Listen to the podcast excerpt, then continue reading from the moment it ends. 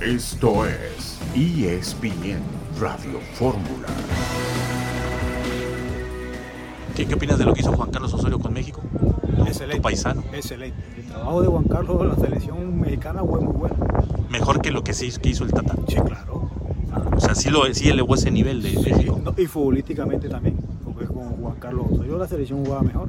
Y sin embargo fue muy criticado, no me quedo. No, pues, usted- al, al- al técnico y al jugador de fútbol siempre lo critican. Carlos Valderrama, el pibe Valderrama, manifiesta su preferencia por su compatriota Juan Carlos Osorio sobre Gerardo Martino al frente de la selección mexicana de fútbol. Un saludo en este miércoles 7 de diciembre de 2022. Estamos aquí en esta emisión multimedia de ESPN Radio Fórmula. Héctor Huerta, buenas tardes. Hola Beto, buenas tardes. Pues tiene razón el pibe Valderrama, ¿no? O sea, los resultados de, de Osorio hace cuatro años y los resultados del Tata hoy son diametralmente opuestos, Beto. Pues México siquiera con Osorio calificó a la siguiente ronda como siempre y hoy perdimos como hacía 44 años no ocurría. Sí, y se anotó Osorio aquella victoria frente al equipo de Alemania Exacto. en el histórica. primer partido del Campeonato Mundial de. Rusia, 1 por 0 con el gol de Chucky, Chucky Lozano. Lozano. Países Bajos, Argentina, Croacia, Brasil, Inglaterra, Francia y también el equipo de Marruecos frente a Portugal. En la siguiente ronda ya estaremos comentando sobre ese tema. Adal Franco, buenas tardes. Heriberto, ¿cómo estás? Te mando un fuerte abrazo a ti, a Héctor, a todos los que nos hacen favor de escuchar en ESPN Radio Fórmula. Pues sí, tiene razón el pibe Valderrama, que normalmente los mexicanos somos así, solemos extrañar al técnico que en su momento no supimos valorar o supimos apreciar, pero acá, como bien señala Héctor, los resultados son evidentes y contundentes. Por eso, si podemos utilizar el hashtag perdónanos, profe Osorio, en redes sociales, pues yo me uno, ¿eh? No es para tanto, no es para tanto, Alex. No es para tanto, Adal. Ganó, pasaste, ganó dos. Osorio, eh, empató ninguno, perdió dos en el Campeonato Mundial de Rusia. Gerardo Martino ganó uno, empató uno y perdió uno en este Campeonato Mundial que se sigue realizando ahí en Qatar. Llegó hasta la fase de grupos, ahí terminó Martino, mientras que Osorio llegó a los octavos de final con la selección eh, mexicana. Y habrá que ver eh, qué estrella brillará más, Héctor. ¿Cuál consideras que brillará más de las estrellas del Mundial? Eh, Messi, Neymar, Mbappé, entre otros. Pues mira, yo creo que el que llega en mejor momento de todo tipo, futbolístico, físico, anímico, es, es Mbappé. Me parece que Mbappé, pues por su edad, Beto, 23 años, tiene, tiene toda la proyección de futuro, tiene el presente y tiene el pasado, pues ya fue campeón del mundo hace cuatro años con Francia. Entonces tiene toda la experiencia de esos cuatro años que, que la, seguramente lo capitalizó muy bien. Está convertido en una gran figura mundial. Es el relevo generacional, sin duda, de Messi, de Cristiano Ronaldo. Y, y es una figura que será dominante seguramente en los próximos 10 años, ¿no? Porque es un francés que tiene ya mucha experiencia, que empezó muy joven y que además ya, ya tiene eh, vivencias que, que le sirven para, para dimensionarlo ya a la altura de cualquiera de los que mencionamos ahorita, ¿no? Vamos a ver si su carrera despunta de tal manera que pueda llegar a ganar balones de oro, que seguramente será otra medida para saber eh, en qué tamaño llega, ¿no? En cambio, Cristiano, pues está cerca del final de la carrera, Messi también, ya tienen más pasado que futuro, y, y bueno, pues ya dejaron ahí su huella, ¿no? En la historia del fútbol. Es cierto, y eh, es notable la, precocidad de Mbappé, el jugador del equipo de Francia, que tiene cinco goles en el Campeonato Mundial.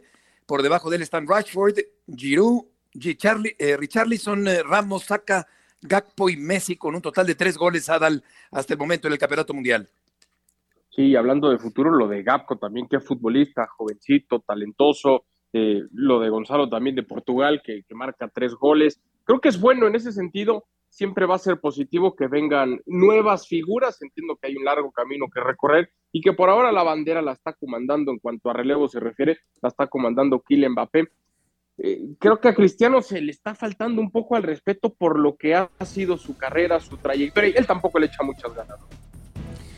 Sí, anda, anda rebelde, anda eh, derramando bilis el jugador portugués en la banca de la selección nacional lusa. Vamos a ir a una pausa y volveremos enseguida.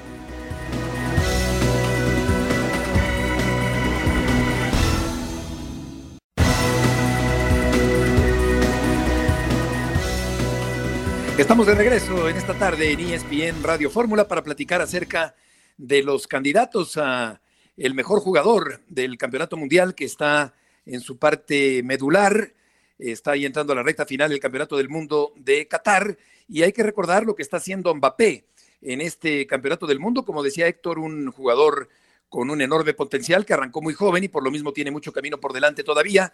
Nueve goles en dos campeonatos mundiales, está a cuatro de empatar la marca de Jos Fontaine, que tiene 13 como máximo anotador de Francia en las Copas del Mundo.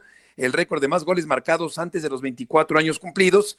Y ha estado involucrado en los últimos siete goles de Francia en la Copa del Mundo, cinco goles y dos asistencias de Mbappé. Por otra parte, comentaba Sadal sobre Ronaldo y Georgina Rodríguez, la esposa de Cristiano, eh, dice de manera un poco subliminal, me parece, que ojalá que Dios y tu amigo Fernando, tu querido amigo Fernando, como uniéndolos a la distancia, eh, sigan de la mano y nos hagan vibrar una noche más. Es una forma quizá de congraciarse, de ser amable, de tener tacto con eh, el técnico del equipo de Portugal para que no vuelva a dejar a su marido en la banca en el siguiente partido. Aunque la verdad es que Portugal funcionó perfectamente sin Cristiano en el partido anterior.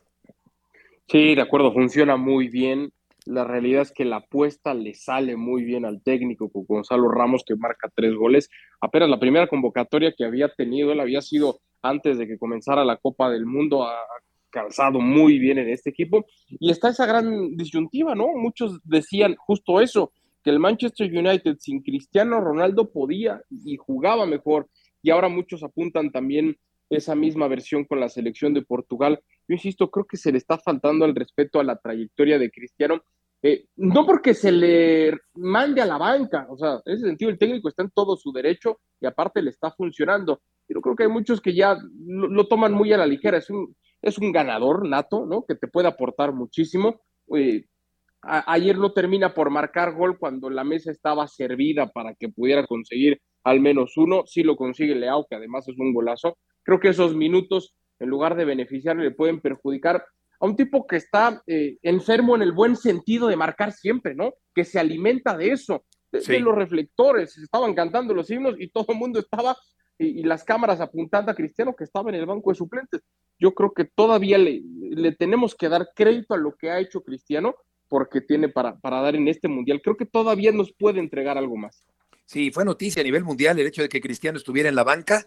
El hombre noticia estaba calentando el ocote afuera del partido y no estaba tomando parte sino hasta los últimos 21 minutos del partido con el equipo de eh, Portugal. Eh, resulta que Dani Alves eh, llegó a México, jugaba mejor Pumas sin Dani Alves, Héctor, y al parecer jugaba mejor Manchester United sin Cristiano y la selección de Portugal sin Cristiano, por paradójico que esto pueda resultar, sin dejar de reconocer la enorme jerarquía de uno de los mejores futbolistas de la historia. Sí, hay que ver también, Beto, el tiempo te pone siempre un obstáculo, ¿no? Además, en una carrera como la de ellos, que es totalmente física, es una carrera donde tu cuerpo tiene que responder a las necesidades del momento, a, al fútbol que estás eh, viviendo. Pues, él empezó hace 20 años a jugar fútbol, Beto. Entonces, hace 20 años, cuando Cristiano tenía 18 años, pues evidentemente que, que traía todo el futuro por delante, ¿no? Hoy, Gonzalo Ramos, de 21 años apenas, eh, con, cuatro goles apenas en la selección de Portugal, pues evidentemente que es el presente, ¿no? Y, y, si el técnico apostó por él y contra Suiza le responde metiendo tres goles, yo no quiero ver el problema que tiene ahora Fernando Santos para el siguiente partido, en donde Portugal se juegue el pase a semifinales, en donde vamos a decir, eh, o respeta la trayectoria de, de Cristiano y lo mete, o respete el momento de Gonzalo Ramos y lo mete. O sea, es un buen problema para el técnico, ¿no? De esos que todos quisieran tener, ¿no? Dos jugadores, uno con mucha historia y con un presente todavía por ver, y el otro con mucho futuro, pero también con una historia apenas por escribir, ¿no? La de Cristiano ya está totalmente escrita y ya todo lo demás que venga ahorita en adelante es nada más eh, irle agregando números a la casa, ¿no? Pero ya Cristiano tiene una historia ya totalmente consumada y vamos a ver, eh, yo creo que después del Mundial lo vamos a ver en un fútbol de alta, de, ya no de la misma alta competencia donde ha estado acostumbrado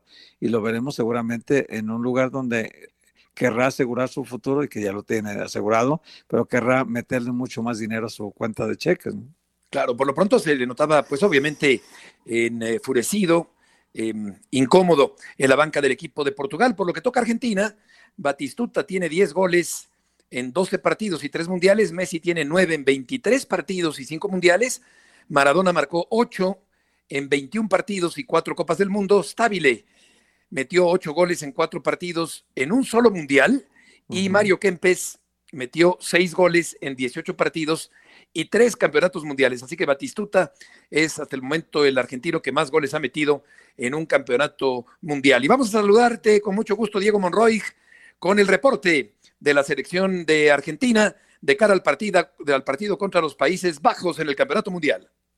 El gusto de saludarte. Hoy la selección argentina tuvo dos noticias. Una destacada que es que Ángel Di María se ha entrenado a la par por primera vez desde el inicio hasta el final de la práctica a la par de sus compañeros y esto es un punto realmente positivo vislumbrando quizás la titularidad en el partido de cuartos de final frente a Países Bajos. Y la noticia que preocupa al combinado albiceleste lo tiene como protagonista Rodrigo de Paul, que sufrió una molestia muscular en el entrenamiento de ayer y que todavía no la ha podido dejar atrás. Por lo tanto, se le ha hecho estudios y se habla de una molestia muscular que lo pone al menos en duda para el partido frente a Países Bajos. Pese a esa molestia muscular en el isquio de la pierna derecha, Rodrigo de Paul no dejó de hacer el calentamiento en el entrenamiento de hoy y fue parte al menos de la primera eh, sesión de, de, la práctica, donde luego sí fue separado a la hora del ensayo futbolístico. Un ensayo futbolístico que, como decíamos, lo tuvo a Ángel Di María desde el inicio, con un equipo que formó con un 4-3-3 y que luego se desdibujó a un 4-4-2 con el ingreso de Guido Rodríguez y la salida de Ángel Di María. Dibu Martínez estuvo en el arco. Montiel en el lateral derecho, Tagliafico en el lateral izquierdo, Cuti Romero y Otamendi como pareja de centrales. En la mitad de la cancha arrancó Enzo Fernández, Leandro Paredes y Alexis McAllister. Y adelante Fideo Di María junto con Julián Álvarez y Lionel Messi, a la espera de lo que decida el cuerpo técnico respecto de Rodrigo de Paul y evidentemente el querer estar de parte del jugador es un jugador clave y para muchos insustituible, lo van a esperar hasta último momento más allá de que sea duda y veremos si mañana al menos se puede entrenar a la par o al menos intentarlo para no perderse el choque de cuartos de final. Correcto, Diego, muchas gracias por la información. Vamos a ver si De Paul se recupera para el partido frente a Holanda en el Campeonato del Mundo. Y ahora tenemos el reporte con eh, Natalie Yedra con respecto al equipo de Holanda que va a enfrentar a la Argentina, que ha logrado avanzar a la siguiente ronda del Campeonato Mundial después de ese primer tropiezo que tuvo en la Copa ante Arabia, el equipo que terminó sucumbiendo dos goles por uno frente al equipo mexicano. Adelante, Natalie. Hola amigos, Holanda se prepara para enfrentar Argentina en los cuartos de final de esta Copa del Mundo, un partidazo y hoy tuvimos la oportunidad de escuchar de dos jugadores de defensa, uno de los mejores defensores del mundo, jugador de Liverpool, Virgil van Dijk y también el arquero de Holanda, Andries Noppert. Van Dijk dice que Leo es uno de los mejores de todos los tiempos del fútbol, pero que Holanda no se prepara solo para enfrentar Leo Messi, se prepara para enfrentar también un colectivo muy fuerte de Argentina. Y Noppert uh, fue preguntado sobre la posibilidad de defender un penal en una eventual disputa de penales en los cuartos de, de la Copa del Mundo. Y él dice, y mira qué curioso, que Messi también es humano, que también comete errores. Entonces todo es posible porque en este mundial Messi ya desperdiciou una cobranza y eso puede pasar una vez más. Pero los dos con mucho respeto, mucho cariño uh, y la admiración de todos los jugadores, por supuesto, con Leo Messi y también con este equipazo de Argentina. Los dos equipos se enfrentaron en 2014 en las semifinales. Argentina clasificó para la, la final uh, en la disputa de penales, entonces es un tema para los holandeses y a ver, será un partidazo este viernes, Holanda y Argentina, cuartos de final aquí en Qatar. Perfecto, Natalie, muchas gracias por el reporte. En el ESPN Football Index eh, están las probabilidades de avanzar al campeonato del mundo a la siguiente ronda, la ronda de cuartos. Argentina tiene el 58 por 42 de Holanda, 77 de Brasil por 23 de Croacia, 52 de Inglaterra por 48% de Francia. Eh, mis favoritos son Argentina, Brasil, Francia y Portugal. ¿Cuáles son los tuyos, Adal? Sí, de acuerdo. Eh, tengo un poco de duda, Beto, en el pronóstico de, Países Bajos ante Argentina. Por muy poco me, me quedo con la selección albiceleste, como bien lo mencionas. Voy con, con Portugal. El de Francia e Inglaterra, qué lástima que se den esa. Sí, hombre, buen partido, parejísimo. Porque bien podría ser una final, ¿no? Sí, de acuerdo. con Southgate, la, la selección inglesa desde hace rato viene trabajando bien y, creo que pudiera haber llegado lejos. Y, lo que decíamos, ¿no? Va a marcar la diferencia el tema de, de Kylian Mbappé en ese sentido. Y con Brasil, creo que no va a haber mayor inconveniente con una Croacia que es muy distinta en el nivel que ofreció en, en la pasada Copa del Mundo en Rusia, ¿no? Que parece que les gusta eso de ir a la larga y, el drama y los penales, pero penales. ni siquiera va a ser necesario si veo a Brasil avanzando. Exacto, segundo lugar Croacia en el Campeonato Mundial anterior. Héctor, ¿tus favoritos en estos eh, octavos? Igual, Beto, igual. Yo creo que Francia, aunque el fútbol, ESPN Fútbol Index lo da con menos posibilidades que Inglaterra, 52 a 48, yo creo que es al revés, ¿no? Francia tendría 52 por 48 porque Francia tiene Mbappé y Mbappé no lo tiene Inglaterra. Entonces, aunque Inglaterra tiene un equipo muy bueno, yo creo que la figura de Mbappé marca una diferencia importante. Lo motivado que llega este mundial, dice que se preparó muchísimo para esta Copa del Mundo y lo demuestra en cada partido, cinco goles, es el líder de goleo del mundial. Vamos a ir a una pausa comercial y volveremos enseguida en este miércoles en ESPN Radio Fórmula.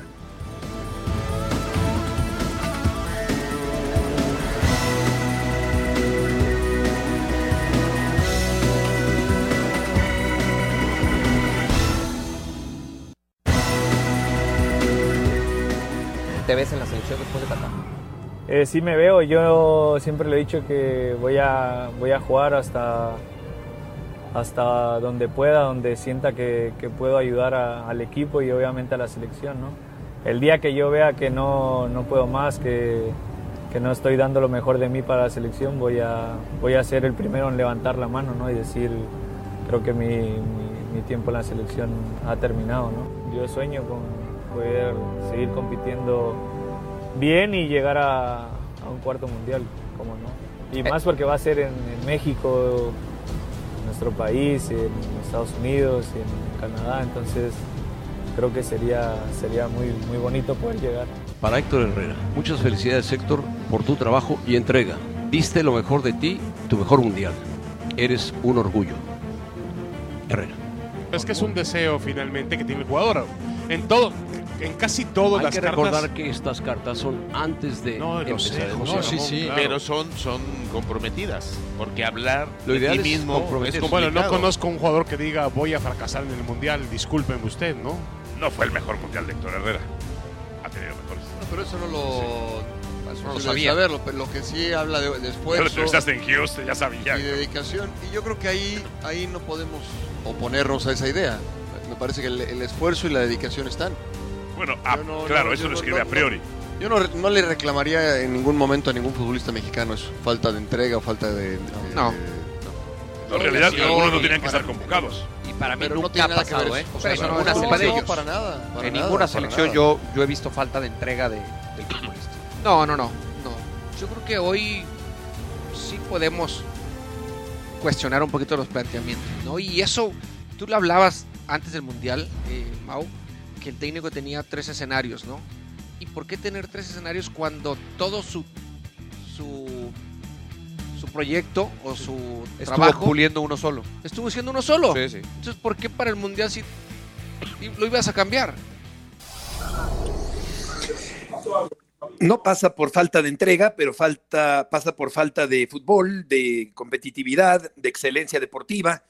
En este sentido, no dudo que Herrera aspirara antes del Mundial o siga aspirando después del Mundial a otro Mundial. Sin embargo, Héctor, eh, me parece que Herrera eh, no fue, no brilló en el Campeonato Mundial de Qatar y yo veo muy complicado, francamente, que dentro de cuatro años vuelva a integrar a la selección mexicana.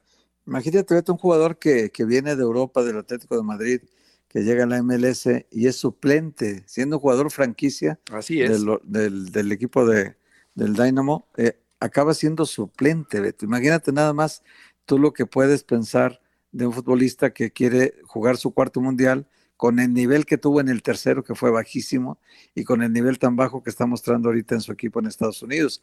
Imagínate tú que, que pretenda jugar otro mundial, pues ya irá con bastón, Beto, no, no, no se puede. Sí, no, no, no, no lo veo claro yo en, en lo absoluto y, y menos eh, Adal después del desempeño de Herrera en el Campeonato Mundial. Sí, de acuerdo. A, a, lo que señalabas de faltas, y yo entiendo que son cartas que se hacen a priori, ¿no?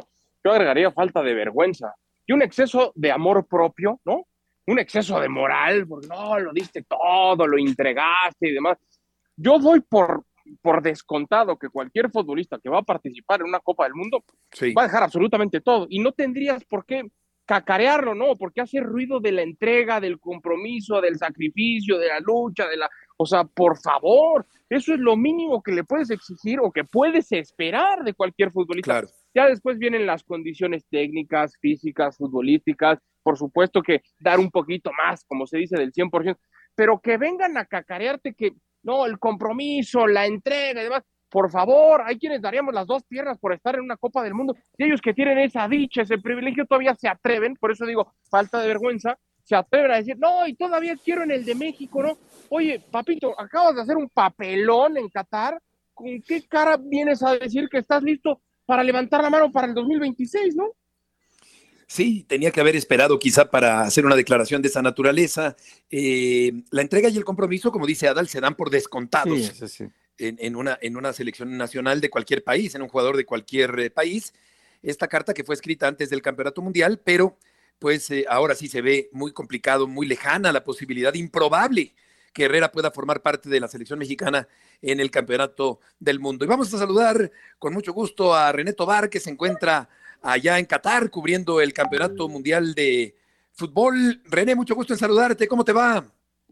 ¿Qué tal, Beto? ¿Cómo estás? Muy buenas tardes por allá, por acá, buenas noches. Pues nada, Beto, estaba escuchando las, eh, los comentarios relacionados al tema de Héctor Herrera y sinceramente me da hasta coraje eh, escucharlos porque es increíble, Beto, que nosotros vimos a Héctor Herrera en los tres partidos de México y Luis Chávez jugó en el tercer partido contra Arabia y lo hizo mucho mejor en una posición que no es naturalmente sí. la suya y que realmente revolucionó al equipo mexicano. Yo lo que vi de Héctor Herrera es que ralentizó mucho, y ya lo había dicho en varias ocasiones, ralentizó mucho al equipo mexicano, no estaba en su mejor nivel, no estaba en su mejor ritmo, y te voy a decir algo que a mí también me llamó mucho la atención, Beto, en, en, en zonas mixtas. Nunca lo vi realmente, y, y perdón, pero eso es lo que yo vi, nunca lo vi comprometido con la selección, riéndose en derrotas, yo lo vi reírse, yo lo vi tranquilo, yo lo vi muy relajado a Héctor Herrera. Sinceramente, esto eh, me, parece que si eso es lo que puso en una carta, pues eh, primero creo que sí eh, va a ser muy complicado que llegue otro mundial. Esperemos y ojalá el fútbol mexicano trabaje, siga trabajando fuerzas básicas para que saque futbolistas y haga ese recambio tan necesario, Beto, en la selección nacional. Se necesita ese recambio, lo vimos con España, que sé que el gran escándalo fue la eliminación con Marruecos, pero es una selección que para 2026 seguramente será eh, uno, uno de los rivales a vencer. Aquí la pregunta es, México no hizo ese recambio, ¿cuándo lo va a hacer? Porque al final del día el equipo mexicano incluso era el segundo de mayor promedio de edad en la Copa del Mundo acá en Qatar. Entonces, pues sí. yo no le veo ese futuro, Beto, y bueno, también quiero claro. comentarles que hablé con con algunos eh, propietarios de clubes. Hay mucha molestia, Beto. Hay mucha molestia por lo que sucedió con la selección mexicana. Y una pregunta textual que le hice a dos es si, si ellos les gustaría que siguiera John de Luisa. Esto no lo van a declarar. Lo aclaro porque evidentemente van a pensar que no, es que seguramente lo van a decir pronto, no, no lo van a decir, evidentemente por todos los intereses que se manejan. Y lo primero que me dijeron es, si yo tendría que correr a, a alguien en la Federación Mexicana de Fútbol, no es a John de Luisa, es a todos, porque esto es una vergüenza lo que pasó con México y lo estamos pagando, Beto. Entonces, eh, esa molestia, no sé qué tanto se vaya a reflejar en la próxima reunión que vaya a haber el Consejo de Dueños, qué tanto los dueños vayan justo a meter en la mesa, no la renuncia evidentemente de John de Luisa, pero sí una reestructuración seria del fútbol mexicano, porque todavía seguimos, aunque los días pasan, todavía seguimos lamentando la actuación, ya no la eliminación, la actuación del equipo mexicano. Beto. Hola René, ¿cómo estás? Te saludo con mucho gusto. Oye René, también hubo unas declaraciones muy interesantes de Andrés Fassi, Sí, donde hombre. dice que los últimos siete años, los cinco años habla él, pero en realidad son siete, cuando se rechazó eh, aquella propuesta de Telemundo para tener los derechos de la selección y que un comité eh, encabezado por Alejandro Iraragorri le dio eh, la continuidad a Televisa por dos mundiales más y se incrementó mucho la oferta de Televisa, pues que era muy baja y que ya tenía un contrato firmado por Decio de María casi casi a perpetuidad, ¿no? Entonces, eh, dice que a partir de ahí se empezaron a tomar todas las decisiones equivocadas, salir de la Libertadores, salir de la Copa América, eh, eh, evitar el, ascenso y el descenso automáticos, eh, una serie de- el aumento de extranjeros que fue escandaloso y todas estas medidas eh, de alguna manera pues también le tocaron continuarlas a, a John de Luisa, es decir, no se ha puesto un remedio a esta situación. Eh, ¿Tú crees que los dueños llegaran a atreverse a enfrentar al poder en la siguiente junta de dueños o van a seguir las cosas igual? Yo te digo una cosa, este, estimado Héctor, y te mando un fuerte abrazo. Eh, yo lo veo complicado porque al final del día la historia dicta, Héctor, y tú lo sabes también como buen reportero periodista que eres, tú sabes que la historia dicta que eh, cuando se ha querido hacer una revolución en el fútbol mexicano, comienzan eh, las persecuciones, comienzan eh, problemas con directivos que buscan ese cambio y no nos vayamos más lejos, Héctor. Tú mencionaste algo que es muy cierto.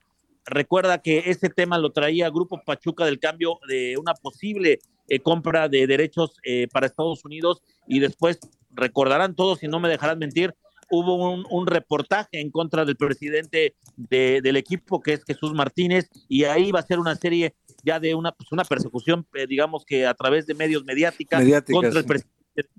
Ese es el problema, este Héctor, y todos lo sabemos. Y gente que, que, que, que- que está muy molesta con lo que pasó acá en México, me dijo, perdón, lo que pasó con México acá en Qatar, eh, me, me comentó eso, que hasta que no se quite la soberbia de mucha gente que hay en, fútbol mexicano, lamentablemente los cambios no van a llegar, este.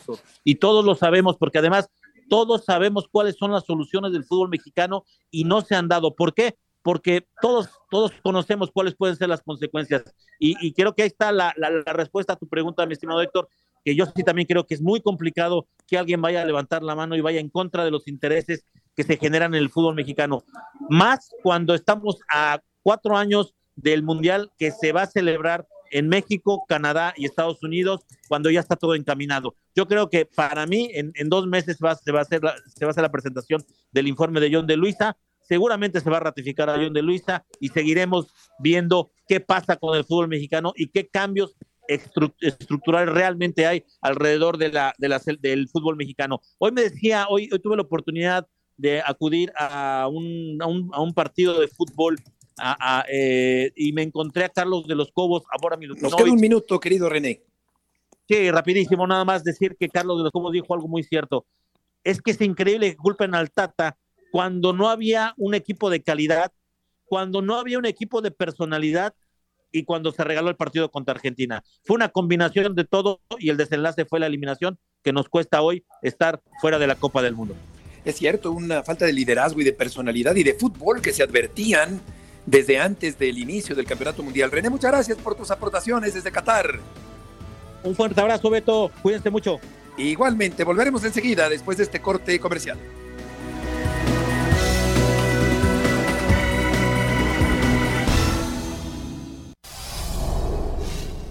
Jamás se había sentido tan real ver a tu equipo jugar en una Hisense OLED TV o un proyector láser 4K. Hisense, patrocinador oficial de la Copa Mundial FIFA Qatar 2022, presenta.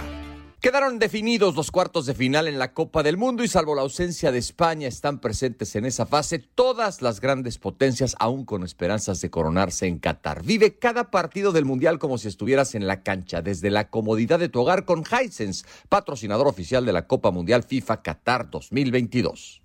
Disfruta de ese gol como si estuvieras en la cancha con una Hisense OLED TV o un proyector láser 4K. Hisense, patrocinador oficial de la Copa Mundial FIFA Qatar 2022, presentó. Hisense tiene la alineación perfecta para armar tu casa y disfrutar cada partido con una televisión OLED 4K, refrigerador Eco Inverter, proyector láser 4K, aire acondicionado mini split inverter y más productos. Hisense, patrocinador oficial de la Copa Mundial FIFA Qatar 2022. el torneo se cerró bien, eh, obviamente no con lo que queríamos, como yo siempre he dicho desde que llegué acá, si no eres campeón es un fracaso y lo tomamos como esa manera, estamos en deuda con todos y lo que queremos es desde que empiece el torneo levantar la mano. Son las palabras de Eric eh, Lira, jugador de la máquina cementera de Cruz Azul, una máquina que busca mejorar en el próximo torneo y Raúl Gutiérrez, que en un momento estará aquí en ESPN Radio Fórmula, es el técnico confirmado para el próximo torneo. Una buena decisión, Héctor, mantener al Potro como técnico de la máquina cementera para el próximo torneo. Sí, yo creo que muy buena decisión porque lo hizo muy bien, Beto. Y los mexicanos de por sí reciben muy pocas oportunidades, como es el caso de Raúl Gutiérrez, que el torneo pasado le fue muy bien. El caso también de, de Benjamín Mora, que ahora está con el Atlas, a ver cómo le va.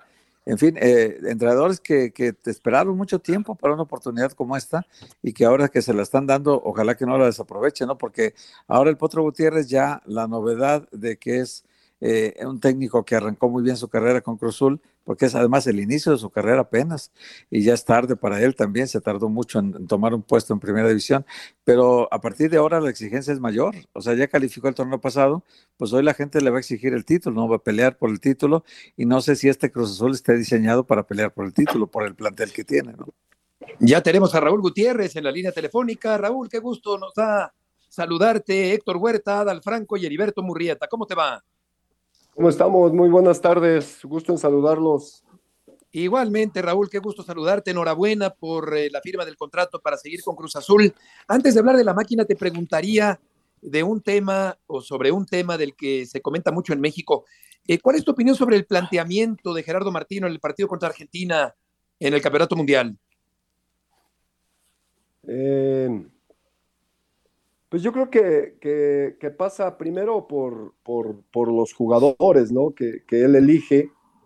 Y, y, sin duda, yo creo que también eso condiciona mucho lo que él pretendía, porque al, al, al meter un, un grupo de, de, de, jugadores que, que sí se replegaban muy bien, pero después no tenían esa fuerza o esa potencia o esa idea para salir al frente, pues obligaban a Vega y a Chucky a bajar demasiado, ¿no? Entonces, creo que se convirtió en un equipo, eh, eh, sí con, con, un orden defensivo que le alcanzó medio tiempo, pero después ya no tuvo respuesta ofensiva. Entonces, yo creo que también eso, eso fue lo que condicionó muchísimo el partido.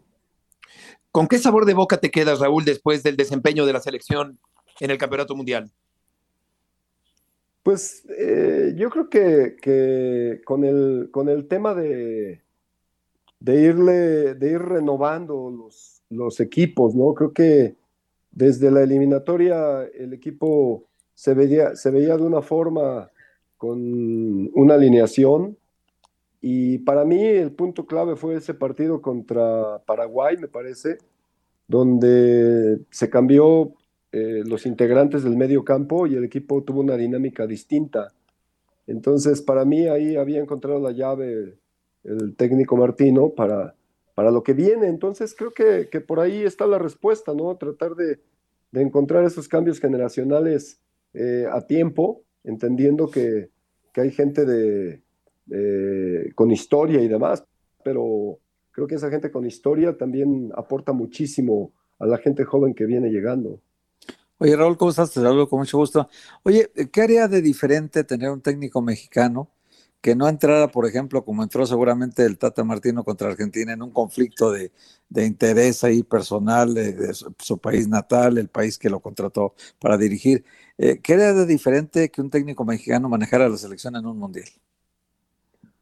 Pues mira, digo, desgraciadamente eh, se dio esa circunstancia, porque creo que así es, eh, y se habla muchísimo de, sobre, sobre el profesionalismo de Martino, que yo no lo pongo en duda. Entonces, eh, yo creo que tendría la elección de un técnico nacional tendría que ver más con, con el conocimiento del, del, fútbol mexicano, de la idiosincrasia del fútbol mexicano y, y desde ese punto de vista ya, ya va ganando, ¿no? Creo que pasó con Osorio, ahora pasa con Martino.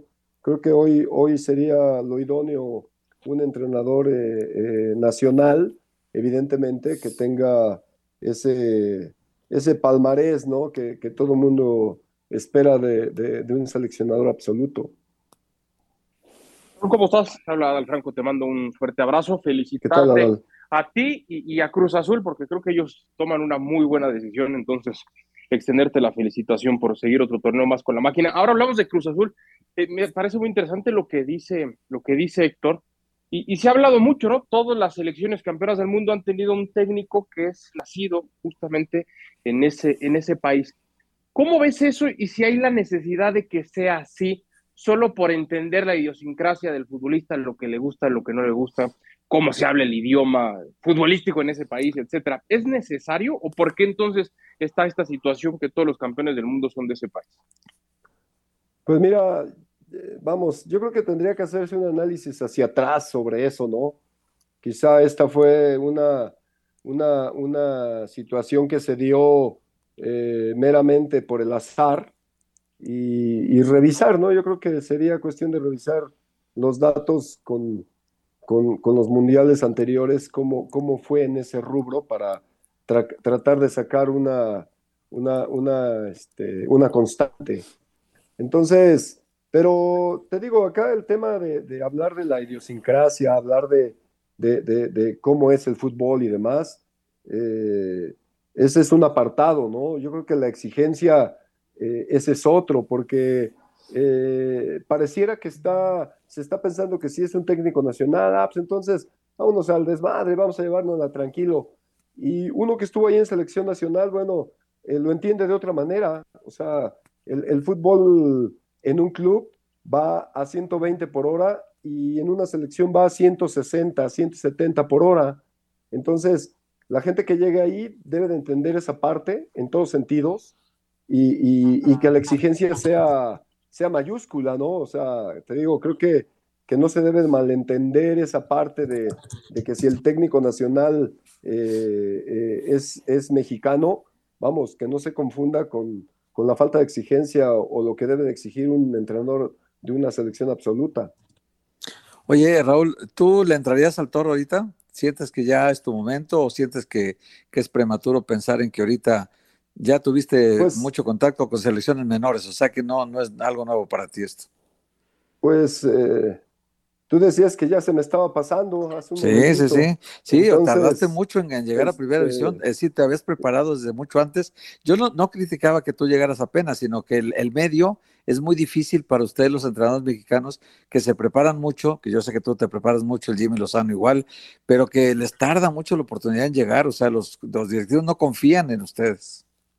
Pues es complejo, Héctor. Yo creo que, digo, de las cosas que, que, que a veces, y sobre todo aquí en México, ¿no? Sí, o sí, mejor, sí. mejor, dicho, a un nivel, yo creo que de idiosincrasia latina, si tú hablas ahorita de que para que haya pasado lo de Cruz Azul que pasó en, los, en, en el cierre del torneo, en esos partidos que tuvimos, hablas de que estábamos listos y estábamos preparados para eso, entonces, nah, es un agrandado, ya se le subió, sí, sí, sí. o sea, entonces, eh, eh, yo creo que, que, que, al menos cada entrenador tiene sus diferentes rutas y la mía ha sido de esa manera. Si tú, digo, hasta que me ofrecieron Atlante en la liga de ascenso, yo no había tenido contacto con ningún club.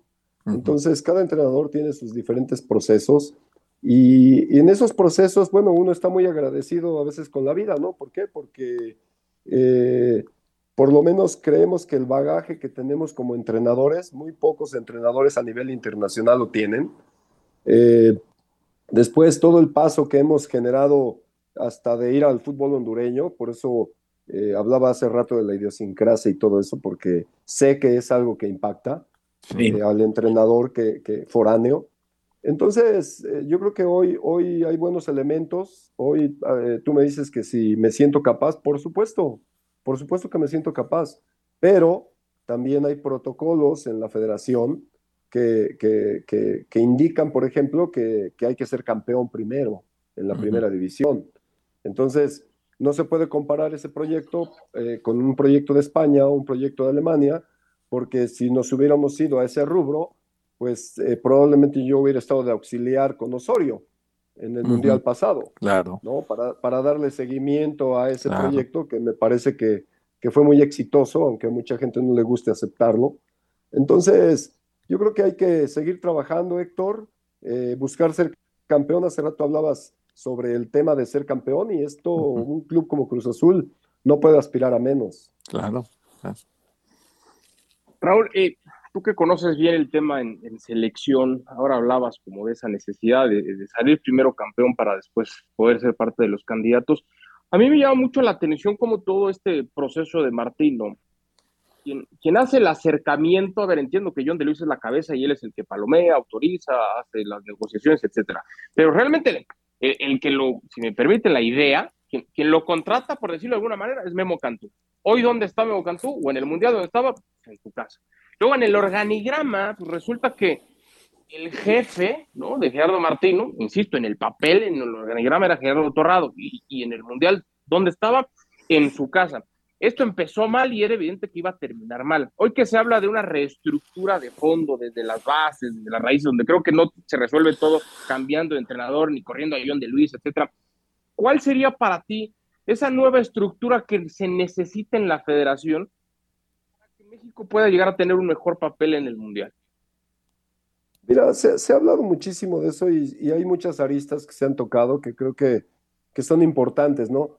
Al final, eh, esto de los, por ejemplo, de los extranjeros que empezó que por ahí del 2014, puede ser, 2013, por ahí. Sí, por ahí. Este, en ese momento, e- esto que está pasando se vislumbró, ¿eh? O sea, se dijo que, que nos iba a alcanzar. O sea, no nos alcanzó en el corto plazo, nos alcanzó a largo plazo y hoy creo que esa es una de las medidas que, que impactó directamente a, sobre todo a la aparición de más talento mexicano. Eh, y eso, eh, aunque sabemos que es así en todos los fútboles, eh, se disparó demasiado en México. Entonces, ese es por un lado, ¿no? Eh, después, yo creo que, que- que el hablar del proyecto de selección, yo siempre dije que, que la estructura ya estaba, o sea, eh, ya se tenía las selecciones nacionales jugando de una manera muy, muy parecida de abajo hacia arriba, y evidentemente la que, la que siempre se, salía del renglón, pues era la selección mayor, porque en era Chepo, o era el Vasco, o después fue este eh, Osorio. Entonces, pues, ellos jugaban diferente a lo que jugábamos las selecciones eh, con límite de edad. Entonces, creo que, que también por ahí puede, puede ir eso, ¿no? Hoy, hoy se piensa que el modelo español es idóneo, ya vimos todo el proceso pasado, lo que pasó con ese modelo español en selecciones nacionales, que tampoco nadie de ustedes menciona. Este, y, y- y hoy creo que se tiene la oportunidad de, de retomar esas buenas cosas que creo que eh, se dejaron de hacer y sobre todo con, con la calidad adecuada en las posiciones que tienen que estar, hablando de, lo- de los entrenadores y de la parte eh, estructural deportiva eh, que tienen nuestro, nuestro, nuestras selecciones nacionales. Oye, Raúl, antes de que se nos termine el tiempo, obviamente Cruz Azul está en tu radar, eres el técnico de la máquina cementera, una ratificación muy merecida. Te preguntaría por el Cata y por Vaca y por Corona también para el próximo torneo. ¿Qué va a pasar? Pues ellos siguen teniendo contrato, Heriberto. O sea, aquí a veces la gente habla tan a la ligera con respecto a esas cosas y, y- uno simplemente los ve entrenar y, y yo creo que, que ustedes que son gente de fútbol eh, desde hace muchísimos años, eh, me imagino que entienden que los entrenadores no metemos al peor equipo, tratamos de meter al mejor equipo y, Claro. y, y- y para que funcione, ¿no? Entonces, creo que hoy, hoy tenemos esa, esa eh, misión, misión de, de seguir haciendo que toda la plantilla, por lo menos hasta que acabe el contrato, eh, sea altamente competitiva y nos lleve a pelear por la, por la, por la décima, como dice toda la, la gente de Cruz Azul, ¿no? Oye, y volviendo al tema de la selección y de la liga, eh, yo siento que hay una preferencia de los dueños por, por contratar extranjeros, técnicos extranjeros al por mayor. ¿Sientes que en ese sentido hay malinchismo en el fútbol mexicano? Pues eh, yo creo que también son de esas fases que tiene, el, el, el, fútbol mexicano y todos los fútboles, ¿no? Que, que de repente se, se, inclina más por, por eso. Y, y al final lo que uno siempre ha dicho, ¿no? Cuando eras jugador pensábamos que, que tipos como Romano, tipos como Mohamed, tipos como eh, Ivo Basay, como Alex Aguinaga, y así me puedo ir con un montón de nombres, este, y me voy a olvidar de un montón también, eh, que te venían ¿no? a aportar, venían a, a, dejar algo. Entonces, creo que hoy los entrenadores también se tiene que pensar de esa manera, ¿no? Creo que hay muchos entrenadores eh, extranjeros que pues solamente han venido de paso y no han dejado absolutamente nada, ¿no? Siempre, siempre, van a ser bienvenidos esos entrenadores que dejen algo, que aporten calidad, que, que, se pueda ver un cambio distinto que a lo mejor en el, en el técnico nacional todavía no se da ese salto de calidad, eso siempre van a ser bienvenidos. Raúl, como siempre, es muy interesante escucharte. Muchísimas gracias por eh, atender eh, la entrevista de ESPN del día de hoy. No, les mando un abrazo muy grande a los tres. Un abrazo, Raúl. Igualmente, que te vaya muy bien. Raúl Gutiérrez, el Potro Gutiérrez, el técnico de la máquina cementera del Cruz Azul, ratificado para el próximo torneo y con esta plantilla con la que aspira desde luego a lo más alto en el campeonato mexicano y con reflexiones muy interesantes sobre los procesos y sobre el reciente desempeño de la selección mexicana en el Mundial de Qatar. Gracias por acompañarnos. Héctor, Adal, buenas tardes, que les vaya muy bien. Hasta mañana. Saludos. Saludos. Buenas tardes.